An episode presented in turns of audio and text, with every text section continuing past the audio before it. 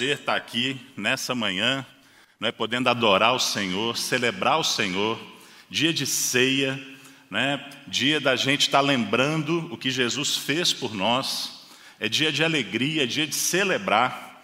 E o cristianismo ele é cheio de tantos paradoxos, de tantos sentimentos conflituosos. Eu, agora, durante esse período de pandemia, algumas pessoas me procuraram dizendo: Poxa, mas não é estranho vocês estarem ali celebrando e até abrindo as portas do prédio para estarem celebrando num momento tão difícil? É tempo de se alegrar. Não é? Aqui é casa de oração, é casa de misericórdia. Nesse lugar nós temos orado por tantas pessoas que têm passado por tempos inimagináveis. O que dizer aí da família do Noah, está lá em São Paulo fazendo um tratamento tão, tão difícil. A Marcelinha, já há meses lutando pela vida dela no hospital. Nós estamos crendo que a cura dele está chegando. Quantos irmãos e irmãs nossos aqui, queridos, sofrendo de doenças terríveis. Ananésia, a Marina e tantos outros. Casamentos abalados, pecado, tanta coisa. Por que a gente se dá o trabalho, então, de parar e se alegrar? Não era para todo mundo estar em casa chorando? Talvez você ache estranho eu estar falando disso logo depois de um período tão especial da gente reconhecer o favor de Deus na nossa vida como a ceia. Talvez você ache estranho falar disso agora que a gente está prestes a buscar a voz de Deus, a abrir a Bíblia para entender o que Deus quer falar conosco, para buscar dele direção, para buscar dele conforto, esperança Poxa, se está tudo tão difícil, por que eu deveria confiar em Deus? Sabe, eu sei que tem um sentimento misto, está todo mundo dividido. Sabe, de um lado tem gente que está experimentando bênçãos sem medida, está batendo meta no trabalho, sabe, recebeu uma bênção agora, está desfrutando esse tempo é, de isolamento social com a família, estão felizes, está tudo funcionando, não é? Está tudo indo bem. Outros é o oposto.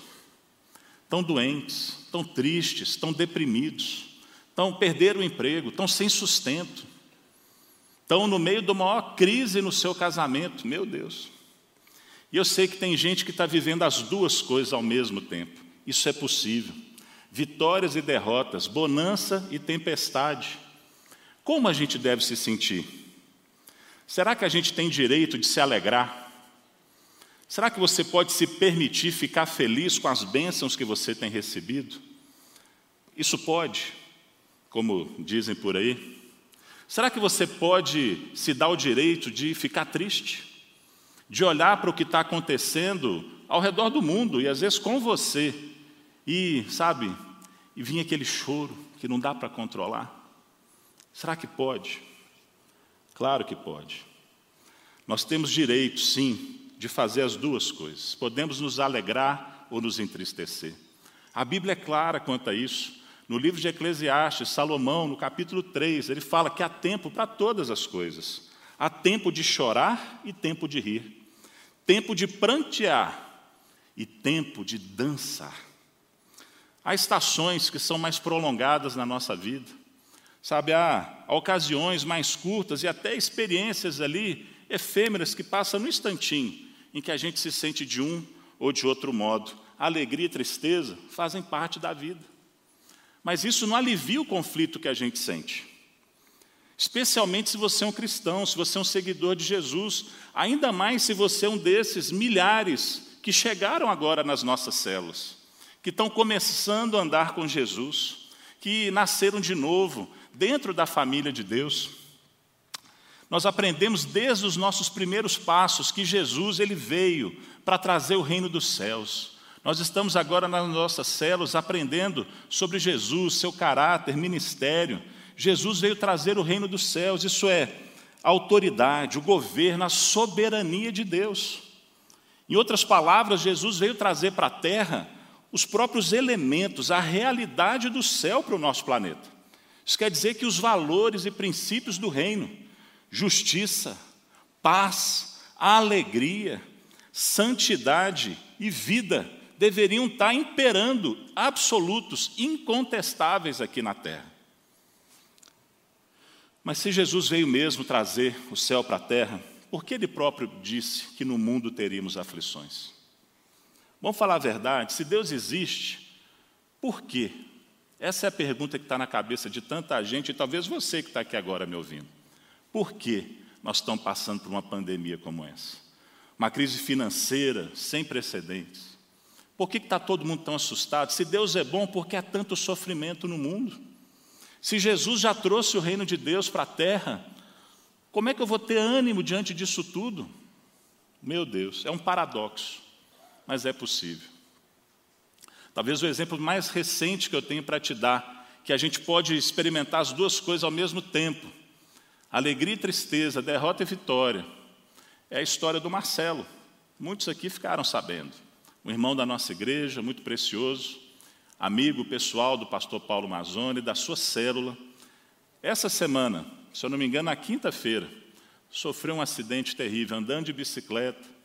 Né, ele, ali num, num, num, num terreno, ele acabou, na hora que ele estava saindo da trilha, escorregou e entrou debaixo de um caminhão.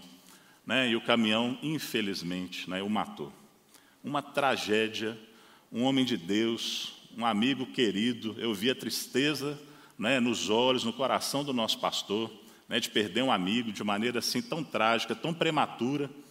Aqui, o nosso, né, a nossa palavra de consolo, de né, profunda tristeza, mas pedindo a Deus que console sim a família da Daniela, seus filhos e todos aqueles que amam, conhecem o Marcelo. Uma tragédia, um homem muito jovem. Uma tristeza. Como se alegrar? Pois o pastor Paulo fez o sepultamento dele de uma maneira, assim, é claro, né, muito especial, diferente, uma ocasião né, que pedia isso. E ele ali, ele pôde ver quantas pessoas que o Marcelo levou para Cristo. Pôde ver a fidelidade que esse homem sempre teve a Deus. E o seu testemunho, não só falado, mas vivido, praticado. E o pastor Paulo ali, não tenha dúvida, ele estava experimentando ele, todos que sabiam dessa história, alegria e tristeza. Alegria de ver um homem santo, um homem que cumpriu a missão de Jesus, que fez discípulos. Tinha gente ali que ele ganhou para Jesus, que hoje é supervisor, coordenador da igreja. Mas ao mesmo tempo sofrendo, chorando a perda dele. Né? Que triste. Mas olha, entender essa dinâmica claramente, né? entender que o reino de Deus, ele sim, ele tem e traz para nós um, uma certeza aqui no presente, ele também tem coisas que são reservadas para o nosso futuro. Entender que alegria e tristeza fazem parte da vida é extremamente importante para a sua fé. Isso vai inspirar você com esperança para um futuro grande e glorioso que Deus tem para você. Deus tem sim algo muito, muito lindo preparado para você, você já vai ver. Isso vai aprofundar a sua confiança de que a glória desse reino prometido, que está no futuro, ele é garantido por promessas, por amostras desse mesmo reino que nós já experimentamos aqui agora no nosso presente. Temos uma viva e esperança, uma viva esperança na eternidade, mas também já vivemos uma vida abundante aqui agora. Isso vai te dar uma ideia do porquê tanto poder surpreendente está aí por toda a terra. Você ouve testemunhos de curas, de milagres, de transformações, de mudanças, mas ao mesmo tempo ainda resta tanto do pecado, de Satanás, de doenças, de sofrimentos. Se você compreender o presente e o futuro do reino de Deus, do estabelecimento desses valores aqui, você vai entrar num caminho de poder espiritual. Você vai receber de Deus força, poder, inclusive para realizar sinais e maravilhas. Sim, aqui agora na sua vida, mas também, definitivamente, isso vai incluir o poder igualmente notável de perseverar em meio ao sofrimento, ter paciência com alegria em meio à dor e ao sofrimento. Isso é um cristão também. Nós também precisamos aprender isso. Afinal, a realidade do reino de Deus, ela é esperada, né? Ela é futura, só vai acontecer depois, só no porvir, ou ela já é agora, presente, para eu já viver hoje? Essa é a pergunta que eu quero responder hoje junto com você, nos debruçando na Bíblia. Todo mal já foi derrotado? Porque ainda sofremos? Porque ainda não entrei? Porque nós ainda não entramos no gozo completo de todas as bênçãos que Deus prometeu? A resposta, você já deve ter percebido, é que o reino de Deus está parcialmente no presente, parcialmente no futuro. Muitas das suas bênçãos já podem ser experimentadas aqui, agora, mas muitas ainda não. Parte do seu poder está disponível agora mas outro está reservado, só será superado maldições e algumas misérias quando o reino for definitivamente estabelecido. A batalha decisiva contra Satanás, doenças e morte foi travada e vencida pelo Rei Jesus. É isso que nós estamos celebrando aqui hoje com a ceia. Jesus venceu. Jesus lá, ali naquela cruz, ele disse que já estava tudo feito que ele havia vencido, sim, o Satanás, o pecado e a morte. Nós podemos celebrar, mas sabe, a guerra ainda não acabou. O pecado ainda deve ser combatido, ele ainda bate na sua porta. Satanás ainda deve ser resistido, ele continua tentando você. Ainda devemos orar por doenças, porque elas ainda vêm sobre nós, quer conheçamos a Deus ou não, todos nós ficamos doentes. Sabe? E a morte ainda deve ser confrontada, suportada até a segunda vinda do Rei Jesus. E a consumação, aí sim, do seu reino glorioso. Jesus, ele falou sobre o reino de Deus e essas realidades aparentemente conflitantes, e muito do seu ensino, porque isso era parte central, tema central do que Jesus nos ensinou. E em Lucas, Lucas 17, de 20 a 21, nós, nós percebemos que o reino de Deus, a realidade do reino de Deus, aquilo que Deus veio fazer, aquilo que Jesus veio implementar, está bem presente. Em Lucas 17, 20 a 21, nós lemos o seguinte: certa vez, tendo sido interrogado pelos fariseus sobre quando viria o reino de Deus, Jesus respondeu: o reino de Deus não vem de modo visível, nem se dirá aqui está ele ou lá está, porque o reino de Deus está, é presente, agora, entre vocês. O reino de Deus é agora. As ações, os, todas as consequências, todas as promessas, muitas promessas, essas promessas estão vindo sobre mim e você hoje, agora. Mas Jesus ele está corrigindo aqui um erro que tinha na mente dos judeus ali daquela época. Eles achavam que quando o reino viesse, quando o reino de Deus viesse, isso ia acontecer de uma forma tão visível, tão fácil de entender, não é que ninguém ia ter dúvida. Eles acreditavam então que viria um rei da parte de Deus e que esse rei ele derrotaria imediatamente os romanos e restabeleceria Israel como uma nação independente iria escorraçar todos os inimigos de Israel de lá. Mas não foi isso que aconteceu. Jesus veio de um jeito diferente, ele disse: e o reino já chegou. O reino já está aqui, mas não da maneira como você imaginava. Há um mistério sobre a vinda do reino de Deus. Ele não vem com um tipo de sinal que a gente acredita. Jesus disse: O reino está aqui porque eu, Jesus, estou aqui. Eu sou a chegada do reino de Jesus, apesar de eu ainda não ter derrubado os romanos, nem ter estabelecido um reino terrestre ainda.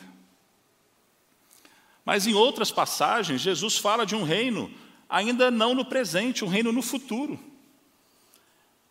A título de exemplo, aqui Lucas 19, dos versos 11 e 12. Estando eles a ouvi-lo, Jesus passou a contar-lhes uma parábola, porque estava perto de Jerusalém e o povo pensava que o reino de Deus ia se manifestar de imediato. Ele disse: Um homem de nobre nascimento foi para uma terra distante para ser coroado rei e depois voltar. Vamos parar aí. Jesus estava perto de Jerusalém. Os judeus, os seus próprios discípulos, que eram judeus, estavam todos esperando que Jesus então chegasse lá e botasse a boca no trombone chutasse o balde, botasse tudo para quebrar. Eles achavam que Jesus ia chegar, não é, arrasando geral, com um tipo de sinais e maravilhas que iam resultar o quê? Na destruição de todos os inimigos daquela nação. e estabeleceu um novo reino de paz. Mas Jesus contou essa parábola exatamente para deixar claro o contrário. Para dizer que a sua vinda, a vinda do reino, seria no futuro. Ele disse: Um homem de nobre nascimento foi para uma terra distante para ser coroado rei e depois voltar. Jesus estava falando dele mesmo. Estava falando das, de que ele iria para o céu.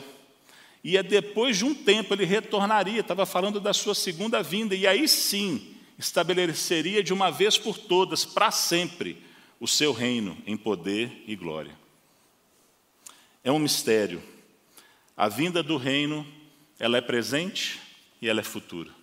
Nós temos essas duas realidades. Isso é tão difícil de entender e se você até agora não pegou, não fica preocupado, não, porque você está em boa companhia. João Batista foi pego de surpresa. Ele não entendia, ele achou que Jesus também ia botar para quebrar. E ele viu um servo humilde. Ele viu alguém que veio para servir, não para condenar. Isso, esse mistério fez uma multidão querer jogar Jesus de um penhasco, matá-lo e outra multidão querer à força torná-lo rei de Israel. Estavam confusos. Pilatos ficou desconcertado. Ele não conseguia entender, mas seu reino é desse mundo. Você é um rei. Jesus fala: Eu sou um rei, mas não é desse mundo. Os apóstolos ficaram confusos e sem esperança entre a sexta-feira e aquele domingo da ressurreição. Depois do domingo, gente, não tem dúvida mais. Você está aqui depois do domingo. Nós somos, não é? Nós somos daqueles que já vivenciaram o domingo da ressurreição.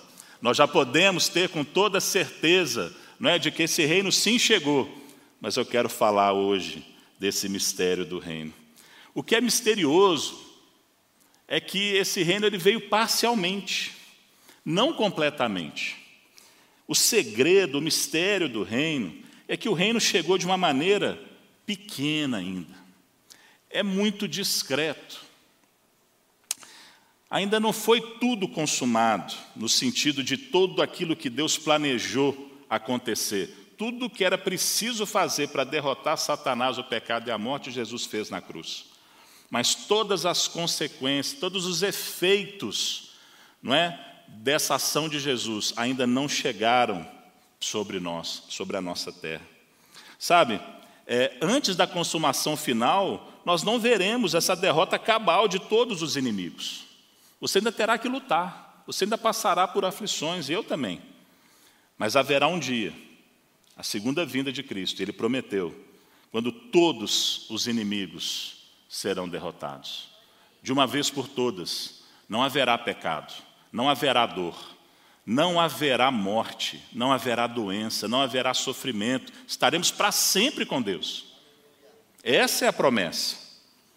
Mas sabe, é, você entender que não é tudo aqui agora é muito importante.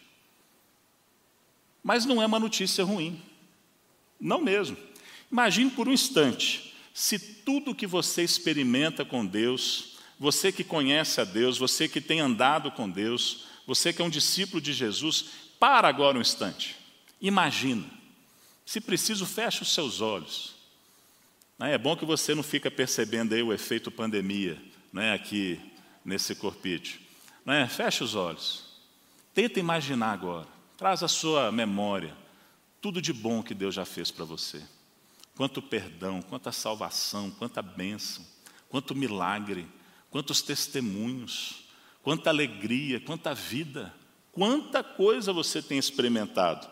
Agora imagina, isso é pouco.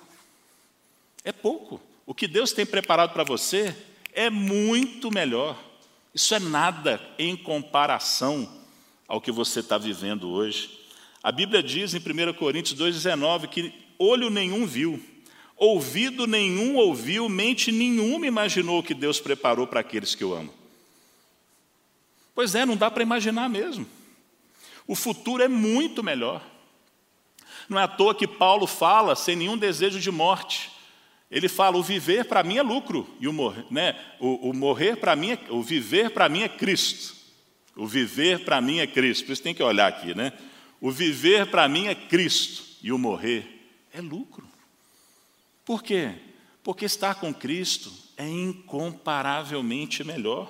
É por isso que no final dos tempos, ali em Apocalipse 22, a gente vê que o Espírito é a noiva, nós, a noiva de Jesus, a igreja, nós dizemos o quê? Vem, vem. E nós cremos e dizemos em uma só voz: Amém, Maranata, vem, Senhor Jesus. Não é? Em Apocalipse ainda, 1:8, Jesus diz que ele é o alfa e o ômega. Diz o Senhor Deus, o que é, o que era e o que há de vir. Deus, ele é Deus do presente, do passado e do futuro. Sabe, como o profeta Jeremias, em meio à destruição da sua nação, nós também podemos dizer: quero trazer, quero trazer, lá em Lamentações 3, 24, quero trazer para hoje a memória do que aconteceu no passado e o que pode me dar esperança para o meu futuro. Deus ele está em todos os pontos da sua história. Deus ele atua desde antes de você conhecê-lo, desde antes de você fazer uma decisão. Ele atuou no passado, ele vai atuar no seu presente e ele tem para aqueles que confiam nele um futuro garantido. Um futuro garantido. Você pode confiar no Deus da sua história. Ele é fiel, ele não muda, nunca, nunca vai mudar.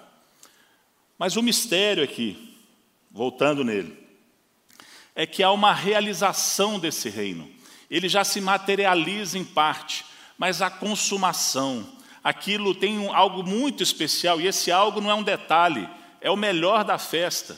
Chico ficou para o final, para a consumação dos tempos. A atuação do reino está aqui, nós podemos perceber os seus sinais, os seus efeitos poderosos, mas a consumação plena, cabal, ainda não chegou. Muitas bênçãos podem ser experimentadas hoje, é verdade, mas não todas algumas estão reservadas para o final. E eu queria te ajudar a entender aqui, para a gente chegar no ponto. Quer entender como é que isso funciona? Jesus, ele deixou isso de maneira muito, muito preciosa para nós em algumas parábolas que estão lá em Mateus, no capítulo 13. Né? E nós vamos passar por três delas muito rapidamente aqui, para você pegar bem esse conceito e a gente aplicar e orar. Em Mateus 13, 10, de 10 a 11, Jesus, antes de começar a contar algumas parábolas, ele diz para os seus discípulos: A vocês foi dado o conhecimento dos mistérios do reino dos céus. Esse é o título dessa mensagem: O mistério do reino. O mistério do reino. A vocês, a você que é um discípulo de Jesus, você tem acesso aos mistérios do reino dos céus. Mais adiante, nos versos 16 e 17, Jesus complementa: Vocês são felizes. Felizes são os olhos de vocês porque veem, e os ouvidos de vocês porque ouvem, pois eu lhes digo a verdade. Muitos profetas e justos desejaram ver o que vocês estão vendo, mas não viram, e ouvir o que vocês estão ouvindo, mas não ouviram. Você que é um discípulo de Jesus, você está vendo o cumprimento de coisas que os profetas só sonhavam, desejavam ver. O reino chegou, mas nem todo mundo consegue reconhecer. Nem todo mundo percebe é o que Jesus falou. Olha, eu falo através de parábolas porque alguns vendo não conseguirão entender. E é essa é a verdade. Quantas vezes você pregou de Jesus para alguém e essa pessoa não entendeu? Sabe, essa é uma revelação espiritual. Só o Espírito Santo pode revelar Jesus para alguém. E muitas vezes nós estamos ali ensinando e a gente não, não percebe que não é só conhecimento, tem que haver uma revelação. O coração tem que se abrir. Para entender esse mistério, tem que primeiro nascer de novo. Sabe, porque o reino não é do jeito que as pessoas esperavam. Ele está aqui, mas o jeito que ele se manifesta é diferente, é um mistério. Na parábola do semeador, é a primeira que a gente vai ver aqui, nela a gente aprende que quando alguém ouve a mensagem do reino, Mateus 13, 19, quando alguém ouve a mensagem do reino, quatro coisas diferentes podem acontecer. Você, se não conhece essa passagem, depois para casa, você vai lá em Mateus 13 e lê todo esse capítulo que é muito precioso. Quando alguém ouve a mensagem do reino, do evangelho, Quatro coisas podem acontecer. A primeira, Satanás pode arrebatar essa mensagem. Meu Deus, Isso existe. O calor dos problemas e das aflições pode chamuscar e não deixar essa semente germinar. Os espinhos do cuidado com as coisas dessa vida podem sufocar essa planta a ponto dela morrer. E em quarto lugar, ela pode dar frutos ao cair em bom solo. É um mistério. A palavra do reino, o evangelho do reino, ele não está conquistando o mundo inteiro diante dele. Sim, o evangelho é o poder de Deus para a salvação de todo aquele que crê. O evangelho é poder, tem poder para salvar.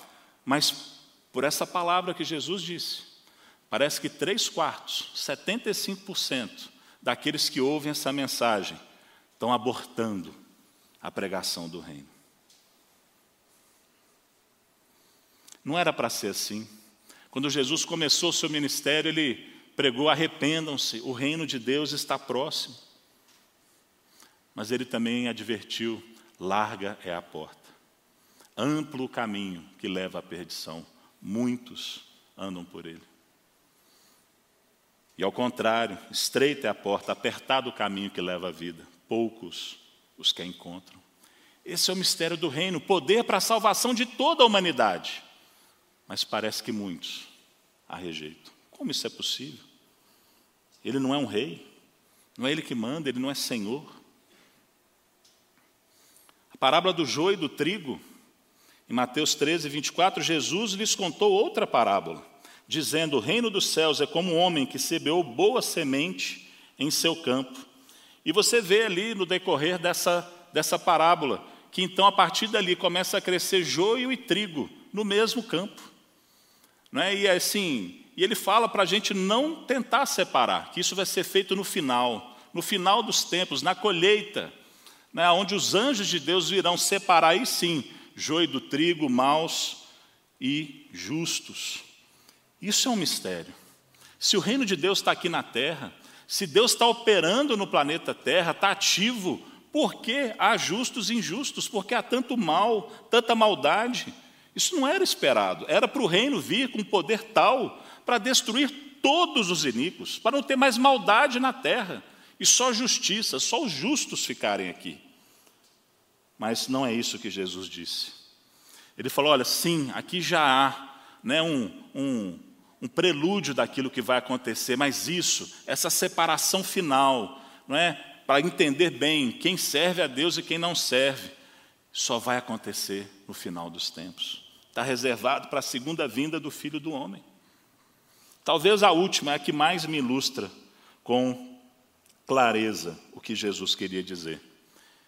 Na parábola da semente de mostarda, em Mateus 13, 31 a 32, Jesus diz que o reino dos céus é como um grão de mostarda que um homem plantou em seu campo. Embora seja menor dentre todas as sementes, quando cresce, torna-se a maior das hortaliças e se transforma numa árvore, de modo que as aves do céu vêm fazer os seus ninhos em seus ramos. O mistério é que o reino veio em Jesus como uma semente de mostarda e não como uma árvore pronta, frondosa. O reino não veio como uma árvore transplantada, ela é uma semente, ela precisa crescer, tem um desenvolvimento e tem um final. Sabe, Jesus não veio com um estardalhaço, não houve um golpe militar, não houve desfile nem fanfarra, não saiu em todas as manchetes, muito menos em redes sociais. Mas deixa eu te falar aqui, um dia esse reino vai ser árvore frondosa, sim, enorme, poderosa. A Bíblia diz que Jesus virá no meio das nuvens e todo olho verá, não restará dúvida. Ninguém vai ficar, será que é, será que não é? Não, todo olho verá, e até aqueles que o traspassaram, que zombaram dele. Todos os povos da terra se lamentarão por causa dele, todos aqueles que o recusaram, assim será. Amém. Amém. Mas esse é o mistério. Não aconteceu dessa forma assim, hollywoodiana cinematográfica, apocalíptica, ainda não, mas vai acontecer. Vai acontecer. O ponto dessa mensagem é que a ação de Deus, o governo de Deus, a autoridade, a soberania de Deus, está sim atuando no presente, mas ela vai atuar de maneira ainda mais forte no futuro. Houve sim uma realização, a gente pode perceber os seus sinais, mas a consumação é para o final. Esse é o mistério do reino. Isso leva a duas aplicações, uma como incentivo e a outra como um alerta, um aviso. A primeira, eu vou começar com um aviso. Cuidado. Cuidado em insistir que Deus haja da maneira como você quer. Cuidado. Cuidado em exigir que Deus demonstre dimensões do seu reino que estão reservadas para o final dos tempos. O reino agora é limitado nos seus efeitos. Muitos se decepcionam com Deus por não entenderem até hoje que a gente pode sim viver, gozar das bênçãos, não é? Sim, mas ainda não de forma completa. Não está tudo aqui para nós. Não quer dizer então que você não vai ficar doente nunca. Não quer dizer que tudo vai dar certo para você do jeito que você quer que dê. Isso é triunfalismo, é uma doutrina estranha às Escrituras. Isso pode ser teologia da prosperidade, que é algo herético. Não é isso, cuidado, essa doutrina não é de Deus. O reino de Deus invadiu essa era sem mudar a ordem das coisas. Mudou. Não é? O reino de Deus está onde? Onde? Dentro de nós. Dentro de cada ser humano que recebeu Jesus. É aí que o reino está. Deus mudou a ordem espiritual das coisas. Alguns abandonaram, abandonam a fé por não compreenderem que o reino ele é de certa forma discreto, silencioso, humilde, sem aparência exterior. Mas ele é valioso, ele é poderoso. Sabe? Eu não eu amo os sinais das maravilhas, eu busco os sinais das maravilhas. Eu peço isso para Deus, eu oro por cura, já vi pessoas sendo curadas, não pelo poder da minha oração, mas pelo poder de Deus agindo através de mim. Quantas vezes? Quantas vezes já vi demônios sendo expulsos da vida de pessoas porque eu estava lá como um mensageiro de Jesus, com a autoridade de Jesus, expulsei aquele demônio? Já vi isso. Já vi milagres na minha vida e à minha volta, assim, de fazer o seu cabelo ficar em pé. Mas nem por isso eu acho que o reino de Deus ele só se manifesta quando essas coisas espetaculares acontecem. Sabe o que é o reino de Deus para mim? De verdade, assim, tão real, não dá para ver tanto. É o marido né, que passa agora a ser um bom marido de verdade, que ama a sua esposa, que trata ela bem, que não grita mais com ela, que não agride, que não atrai. Sabe o que é o reino de Deus? É eu ver um jovem que é puro, que é santo, que se guarda, né? Como eu posso dizer, né, de quantos jovens aqui da Central que são santos, estão aqui no meio de uma geração perversa, incrédula, e tem gente que fala, ah, estão perdendo, não sabem o que é viver, está né, tá jogando a vida fora. Contrário, isso é o reino de Deus, porque Deus governa a vida desses jovens. Sabe, para mim, é, o reino de Deus é quando eu vejo qualquer pessoa investida de autoridade, seja um político, em qualquer área, alguém que chega e usa isso para o bem das pessoas para, sabe, fazer aquilo que é bom para todo mundo, e não para o seu grupo político, não para o seu partido, mas para todos, sem defender ideologia. Isso é o reino de Deus. Isso é o reino de Deus. Agora, tem gente que abandona a fé, porque não está vendo aí os grandes, é, os grandes milagres, né? essa coisa pirotécnica, sabe? O reino de Deus ele é persuasivo, mas ele, ele não obriga você a entrar para o reino. Não há isso, não há coação nenhuma. É por isso que você pode aceitar ou recusar. Você devia até achar bom, porque é por isso que alguém pode até dizer não. É porque ele não obriga você a ser do reino dele. Sabe, não caia na suposição de achar que todo mundo que ouve a palavra do reino, todo mundo que está até às vezes dentro desse prédio, ou nos ouvindo aí da sua casa, faz parte de uma célula, não caia na suposição de que todo mundo que chega ao reino de Deus é filho do reino. O poder do reino reúne muitos em sua rede. Muitos que vão ser lançados fora no final, porque amavam mais a cura do que a santidade. Estavam mais atrás de poder do que de pureza. Amavam mais as maravilhas do que a vontade de Deus. Não corra atrás dessas coisas, não.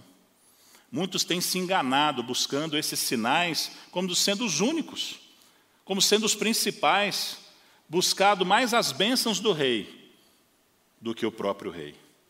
Eles têm encontrado engano, falsas doutrinas, falsas religiões, falsos deuses. A Bíblia diz, no último texto que eu vou passar para você hoje, ah, não é o último não, mas está quase. Nem todo aquele que me diz Senhor, Senhor entrará no reino dos céus, mas apenas aquele que faz a vontade de meu Pai que está nos céus. Muitos me dirão naquele dia: Senhor, Senhor, em seu nome não profetizamos, em teu nome não, não expulsamos demônios e não realizamos muitos milagres? Mas eu lhes direi claramente: nunca os conheci. Afastem-se de mim, vocês que praticam o mal. Mas eu não quero terminar assim. Eu quero terminar te encorajando. O reino de Deus realmente chegou. Não é? Realmente chegou. Sabe, olha, o rei já chegou, você pode celebrar. O rei já lidou com o pecado de uma vez por todas na cruz. Ele mesmo se deu como sacrifício. O rei está sentado agora à direita de Deus Pai. Ele intercede por mim e por você, e ele reina até que todos os inimigos sejam colocados debaixo dos seus pés. A justiça do rei já é nossa pela fé.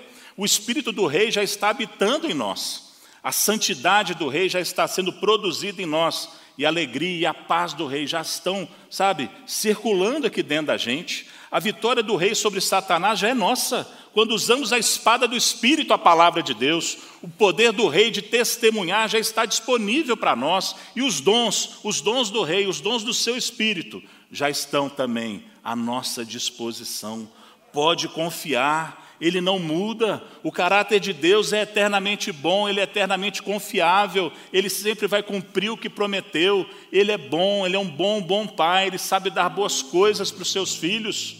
Sabe, Tiago diz que, irmãos, não se deixe enganar, toda boa dádiva e todo dom perfeito vem do alto, descendo do Pai das luzes, que não muda como sombra inconstante agora, querido, com consciência dessa realidade presente e futura. Sim, já cumprida, já experimentada, mas ainda não completa. Vamos, como igreja, buscar o reino em primeiro lugar. O reino de Deus aqui, ó, em você. Em você praticar, viver o que você acredita e descobrir o que você e eu ainda temos que fazer, podemos fazer para a salvação de tantos pecadores perdidos e para a glória do nosso Deus. Sabe, queria falar para você agora, que está nos ouvindo aqui hoje, talvez pela primeira vez. Ou pode não ser a primeira, mas eu queria te fazer um convite para entrar para o reino. Ninguém é súdito desse reino contra a própria vontade. Sabe, a vinda do reino na sua vida é a vinda de Cristo, que entra em você através do novo nascimento. Quando isso acontece, você passa da morte para a vida. Você passa da escravidão para a liberdade. Não é? Você é liberto de Satanás e do pecado. A vida eterna é conhecer a Deus, é ter com Ele um relacionamento, amizade, ter experiências, compartilhar da vida de Deus. E para isso tudo acontecer, só tem uma exigência: que você decida seguir a Jesus. Uma decisão clara, radical, para sempre. Pode custar tudo que você hoje considera mais precioso na sua vida. Mas deixa eu te falar, é a decisão mais sábia que você pode tomar na sua vida. É uma decisão eterna. As suas decisões, escolhas de hoje determinam o seu futuro. Queria te convidar agora a fechar os seus olhos, onde quer que você esteja, e fazer uma oração comigo. Você pode dizer assim: Senhor Deus, nesta manhã, eu me arrependo dos meus pecados. Eu me arrependo de, às vezes, estar buscando um Deus à minha própria imagem, do jeito que eu entendo, do jeito que eu quero. E a partir de hoje, eu escolho, eu faço uma decisão de buscar o Deus que está revelado na Bíblia, de buscar a Jesus, de entregar a minha vida a Ele, de com Ele andar, de com Ele poder agora desenvolver uma amizade, de entregar a Ele o meu caminho, a minha vida, o governo da minha vida, o volante da minha vida. E a partir de hoje eu dedico a minha vida exclusivamente a Jesus. Deus, mais uma vez, perdoa os meus pecados. É o que eu te peço em nome de Jesus. Amém. Amém. Amém. Essa é a oração mais poderosa do universo.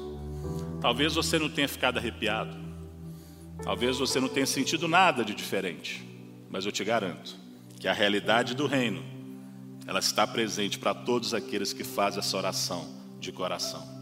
Todo aquele que busca o Senhor, não é, ele vai encontrar. Aquele que bate, vai ser aberto. Quem procura, acha. Deus está aqui hoje, não é, fazendo um milagre na sua vida. Eu queria te convidar a nos deixar ajudar você nessa caminhada. Você que está aqui no YouTube, você vai ver links para ali dizendo quero aceitar Jesus. Vai ter aqui um, um, um QR Code na sua tela, né, dizendo quero entregar minha vida para Jesus. Entre, fale com a gente, a gente quer te ajudar a encontrar pessoas aí pertinho de você, né, para você continuar sua caminhada de fé. Entregar a vida para Jesus não é o final, é o começo da história. Né? Que Deus te abençoe poderosamente, todos nós né, a você que está aqui me ouvindo, a nós que estamos aqui hoje nesse auditório tão lindo. Queria né, agora orar mais uma vez por, por nós. Se você puder, onde você está aí, na sua casa ou aqui mesmo dentro desse prédio, pode ficar de pé e nós vamos orar e agradecer esse Deus que tem sim bênçãos maravilhosas para nós hoje e coisas inimagináveis, transcendentes para o nosso futuro. Deus, muito obrigado. Obrigado pela Sua palavra. Obrigado, Deus, pelo seu caráter. Obrigado, Deus, porque o Senhor não nos deixa sem direção. Obrigado, Deus, porque o Senhor não nos deixa na dúvida daquilo que realmente importa. E nós aqui hoje, Deus, realinhamos o nosso coração com o seu. Nós queremos dizer, ó Deus, que não estamos atrás do Senhor por conta de sinais. Não estamos, ó Deus, como povo atrás de pão. Nós não estamos querendo apenas, Pai, os milagres. Nós queremos o Senhor. Só o Senhor tem as palavras de vida eterna. Só o Senhor é capaz de suprir o vazio que tem na nossa alma. E eu te peço então, Deus, para cada um que está aqui agora, Pai, todos que estão nos ouvindo, oh Deus, uma semana cheia da presença de Deus. Deus, que ela seja mesmo, Pai, experimentada com os sentidos, que eles possam perceber o teu agir, o teu mover, especialmente o seu amor. Oh Deus, faz isso, Pai. Eu abençoo cada um aqui. Oh Deus, tudo que eles têm, tudo que eles são, consagrados para o Rei, consagrados, uma vida consagrada ao reino. É assim que eu oro, Pai. Enquanto esperamos, ó Deus, a, a redenção de todas as coisas, enquanto esperamos esse dia glorioso, e eu faço coro com a palavra de Deus e digo: Amém. Maranata, vem Senhor Jesus, Vem, Senhor Jesus, nós anelamos por esse dia, por esse lugar onde não há tristeza, onde o Senhor vai enxugar toda lágrima, onde não haverá dor, nem doença, nem pecado, nem morte. Nós ansiamos por esse dia, Senhor. Bendito seja o Senhor para todo sempre. Nós te louvamos, Pai, agradecidos, em nome de Jesus. Amém e amém.